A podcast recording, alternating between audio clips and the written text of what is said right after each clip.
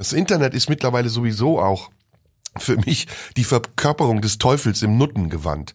Du wirst ständig angemacht und angefixt, gib her, gib her, gib her.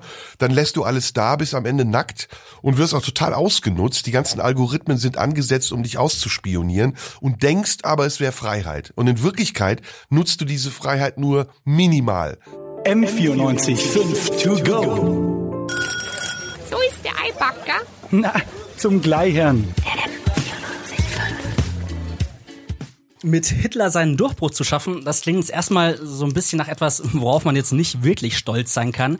Ihm ist es gelungen, aber nicht vor etwa 90 Jahren, sondern mitten in den 90ern mit einem Kabarettprogramm. Mittlerweile feiert er sein 33-jähriges Bühnenjubiläum und jetzt ist er bei mir, Serda Sumunchu. Schön, dass du da bist. Hallo, ich esse gerade ein Maß. Schmeckt denn der Maßriegel? Mm, ist sehr verklebt, weil er wahrscheinlich angeschmolzen war. Mm, aber alles gut, im Radio soll man nicht essen, deswegen esse ich ein Maß. Ich hatte ihn nicht in meiner Hosentasche, das kann ich versprechen. Mhm. Also von mir ist er nicht klebrig. Aber ähm, was hast du mich gefragt vorher, ob ich äh, meinen Kampf gelesen habe? Nein, habe ich nicht gefragt. Ah, nee, hallo hast du gefragt. Mhm.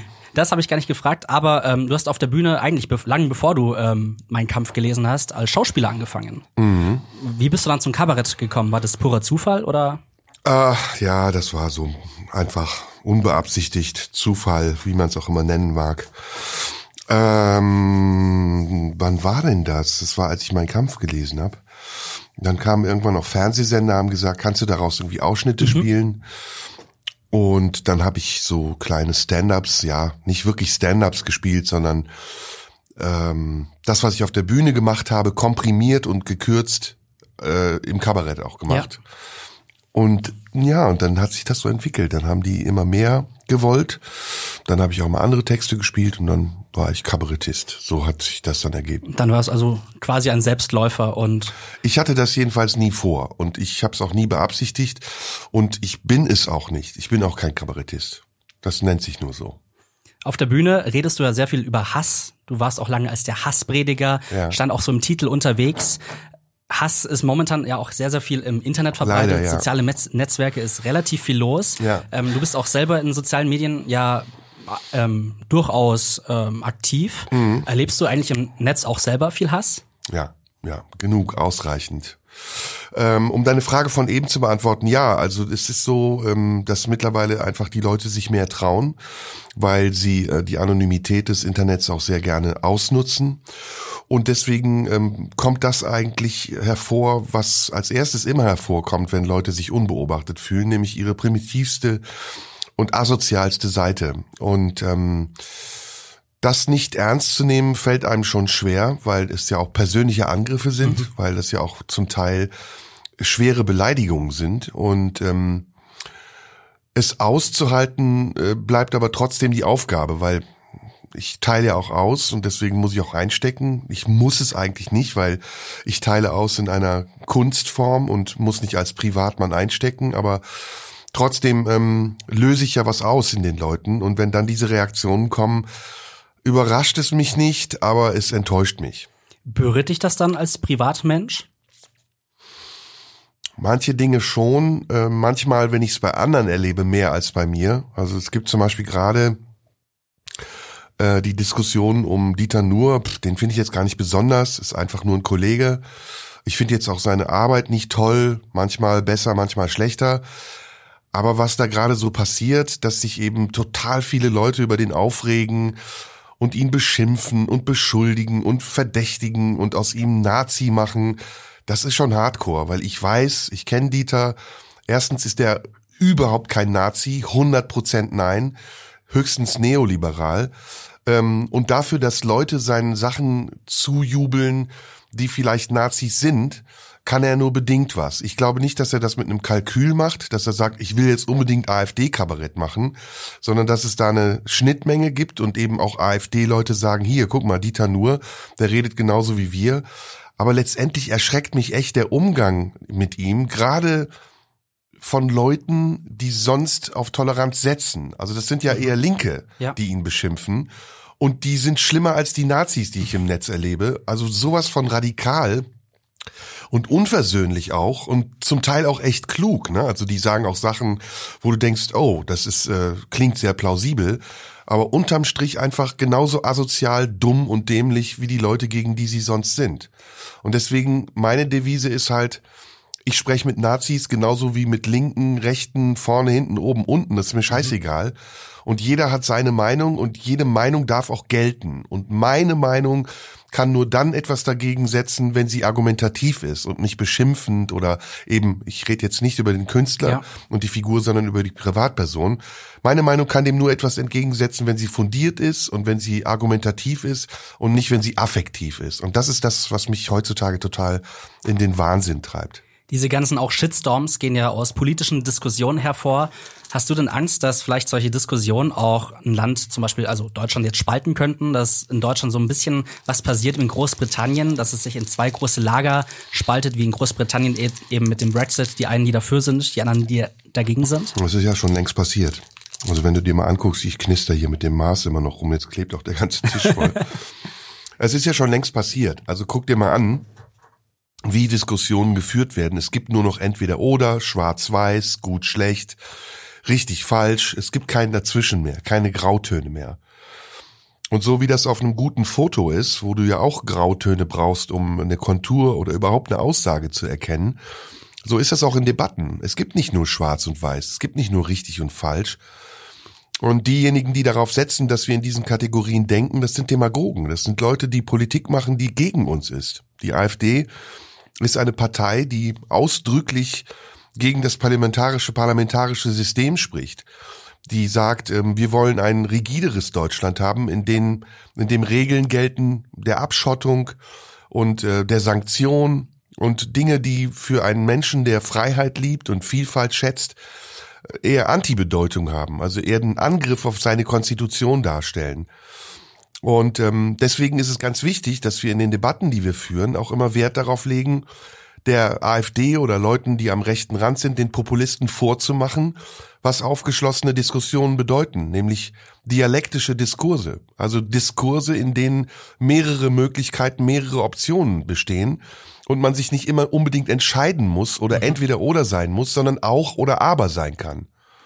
Das heißt, dass man einfach mehr miteinander redet und auch mehr miteinander wieder zueinander findet. Es klingt jetzt so, als wäre ich ein Pfarrer, aber vielleicht verpasst die Kirche ja gerade auch diesen versöhnlichen Aspekt.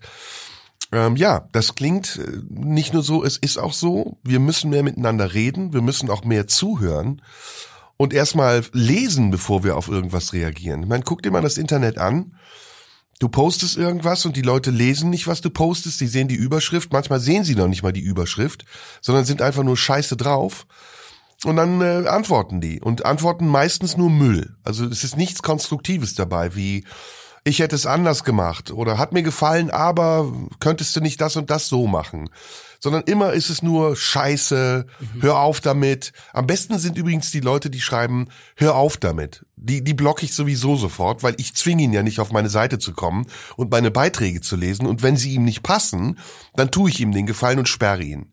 Weil das ist zum Beispiel total absurd, verstehe ich gar nicht, kommt aber immer wieder vor. Oder Drohungen. Ich war bisher dein größter Fan. Jetzt, äh, ja, was jetzt? Dann leck mich halt am Arsch. Dann sei Fan von jemand anderem. Ich hab dich nicht bestellt. So, das sind so, das sind so die Affekte, die immer gleich ablaufen. Und ich habe das Gefühl, wir müssen erstmal lernen, mit dem Internet und der Freiheit umzugehen. Wir gehen damit um wie Leute, die im Mittelalter zum ersten Mal das Feuer entdeckt haben oder in der Steinzeit und verbrennen uns permanent die Finger. Das Internet ist mittlerweile sowieso auch für mich die Verkörperung des Teufels im Nuttengewand. Du wirst ständig angemacht und angefixt, gib her, gib her, gib her. Dann lässt du alles da, bist am Ende nackt und wirst auch total ausgenutzt. Die ganzen Algorithmen sind angesetzt, um dich auszuspionieren und denkst aber, es wäre Freiheit. Und in Wirklichkeit nutzt du diese Freiheit nur minimal. Du reist ja nicht nach Australien oder nach Südafrika. Du informierst dich ja nicht, liest ja nicht Zeitungen ohne Ende, sondern du gehst auf YouPorn, um zu wichsen, zur Deutschen Bank, um zu gucken, ob du noch genug Geld hast und auf Bild.de guckst du, ob der Wendler seinen Pimmel fotografiert hat. Das sind die drei Stationen, auf denen du hängen bleibst. Und das ist nicht Freiheit, das ist Abhängigkeit. Akute Abhängigkeit. Aber sind das nicht einfach nur Dinge, die nicht nur im Internet stattfinden, sondern verändert sich der Mensch nicht einfach dadurch und Der seine Mensch- komplette Einstellung? Der Mensch war immer schon so und wird immer so bleiben. Das ist äh, jetzt nicht anders als in der Renaissance oder Mittelalter. Die Renaissance ist eigentlich die Schnittstelle zu dem, was wir heute haben. Erst als die Menschen angefangen haben zu behaupten, dass sie selbstbestimmt sein können und keinen Gott brauchen oder eine Kirche, die ihnen übersetzt, was Moral und Ethik ist, haben sie auch angefangen, sich selbst überlassen zu sein. Und das passiert heute. Die Leute sind sich selbst überlassen und was sie machen, ist absolut unzivilisiert und total rückständig. Als Hassias hast du dich ja auch mal so als eine Art Gottheit auch selber bezeichnet und inszeniert. Ähm, glaubst du vielleicht, dass Humor die Leute mehr zueinander bringen kann? Oder anders gefragt, braucht Deutschland mehr Humor? kommt auf den Humor an. Deutschland braucht auf jeden Fall keinen dicken Comedian, der sagt, ich darf das und dann Leute beleidigt ohne Ende und nicht erklärt, warum. Deutschland braucht auch nicht irgendwelche Leute, die Berlinern und sagen, Affen brennen gut, weil ähm, das ist hohl. Das, das kennen die Deutschen schon.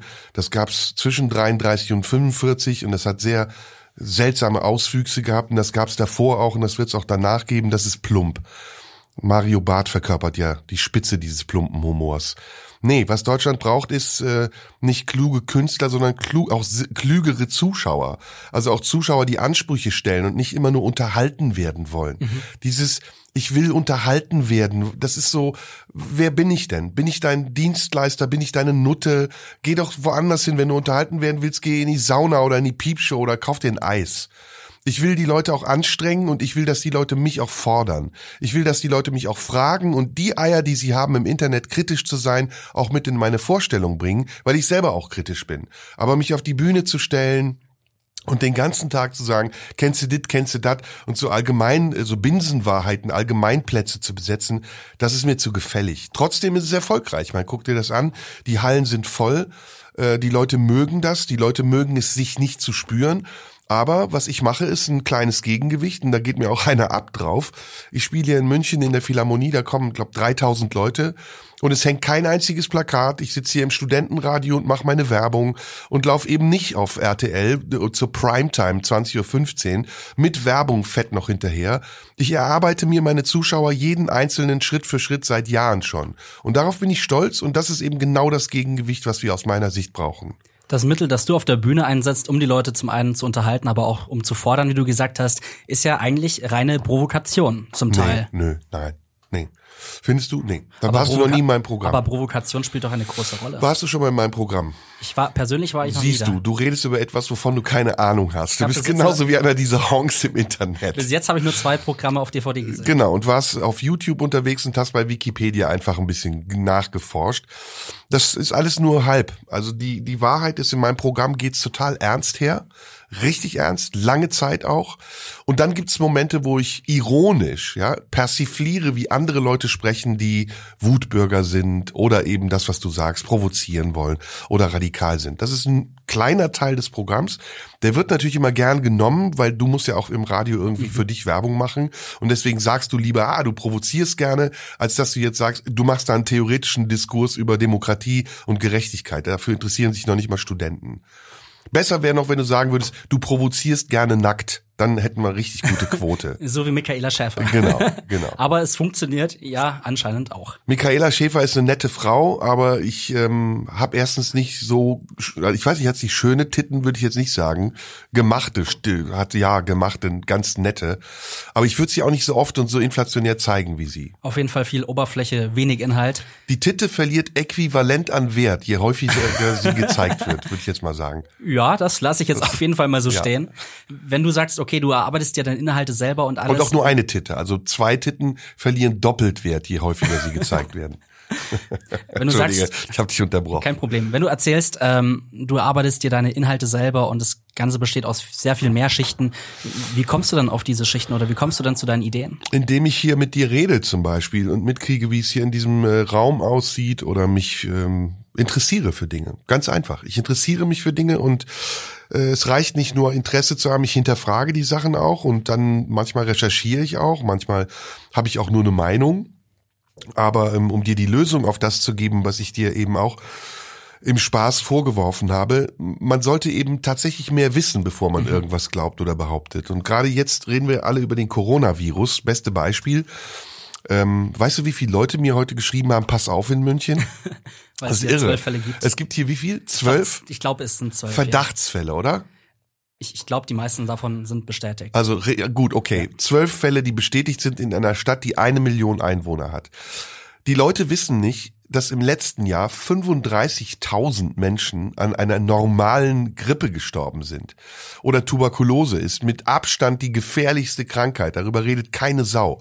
Über Ebola haben wir genauso panisch geredet, über SARS, über die Vogelgrippe, die Schweinepest. Was ist damit geworden? Sind wir alle tot oder leben wir noch?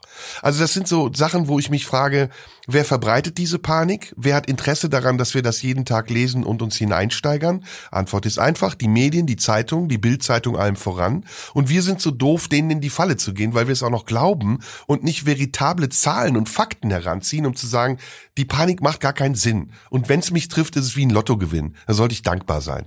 Du hast ja selbst auch schon aus der Bild-Zeitung gelesen und Medien spielen auf jeden Fall ein wichtiges Thema, vor allem bei solchen Themen, die hochgeputscht werden oder sie werden ja auch nur dadurch hochgeputscht. Hast du das Gefühl, dass sich die Medienlandschaft in den letzten Jahren so ein bisschen verändert hat? Ja, also wenn das Internet der Teufel in Nuttenform ist, dann ist die Bildzeitung der Freier. Dann ähm, ist die Bildzeitung auch der Zuhälter. Also alles, was was schlecht ist, ist sozusagen konzentriert in der Bildzeitung.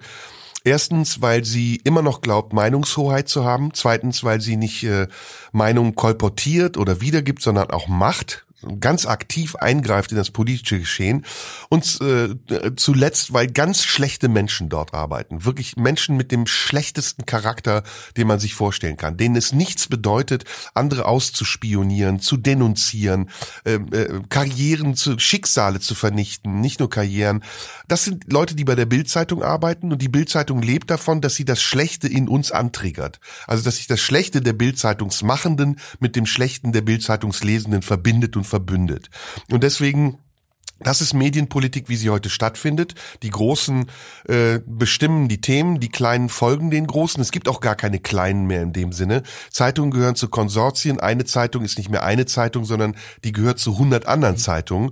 Und wenn eine Meldung entsteht, dann kommt die Selbst- und Sogwirkung dieser Meldung so schnell an den Rezipienten, dass er es wiederum vervielfältigt durch Hashtags auf Twitter, auf Facebook, auf Instagram und dann am Ende aus einer Meldung, die gar nicht bestätigt worden ist, eine Wahrheit wird wird. Und wenn es so weit kommt, dass Behauptungen zur Wahrheit werden, dann leben wir in einer Diktatur. Dann ist nicht mehr Demokratie und jener bildet sich seine eigene Meinung anhand von Fakten, so wie ich es eben geschildert habe, sondern dann bestimmen ganz kleine Gruppen darüber, was wir zu glauben und zu denken haben. Und das hat George Orwell schon geschrieben, 1948 in seinem Buch 1984. Und das ist heute noch viel schlimmer, als er es damals geahnt hat. Heute geben wir ja sogar freiwillig Informationen an die Medien, während früher die Medien recherchieren mussten. Heute entblößen wir uns im Internet, wir fotografieren unser Innerstes, unser Äußerstes und posten es und dann wundern wir uns, wenn Algorithmen das auswerten und genau auf uns abgerichtet Werbung machen. Gibt es noch die Möglichkeit, das Ganze so ein bisschen zu ändern? Also diesen Punkt, wo man das Ganze noch drehen kann oder? Anarchie. Also ganz ehrlich, das meine ich ernst. Anarchie heißt innere Haltung und Widerstand zu leisten gegen das, was einen bestimmt. Und zu hinterfragen, ob man sich bestimmen lassen will oder ob man selbstbestimmt sein will. Und wenn man das macht, ist man leider Anarchist, dann muss man mit viel Widerstand rechnen. Dann muss man sehr ausdauernd sein, dann fliegt man auch schon mal von der Hochschule oder kommt in keinen Fernsehsender rein oder wird zensiert. Aber es lohnt sich, weil man sich selbst nichts mehr schuldet und weil man aufrichtig, ehrlich und authentisch ist. Spielt in Anarchie in Gröherz, der größte Hassias aller ja, Zeiten, es auch ist eine Rolle? Anleitung zur kollektiven Anarchie. Ja. M94 5 to go.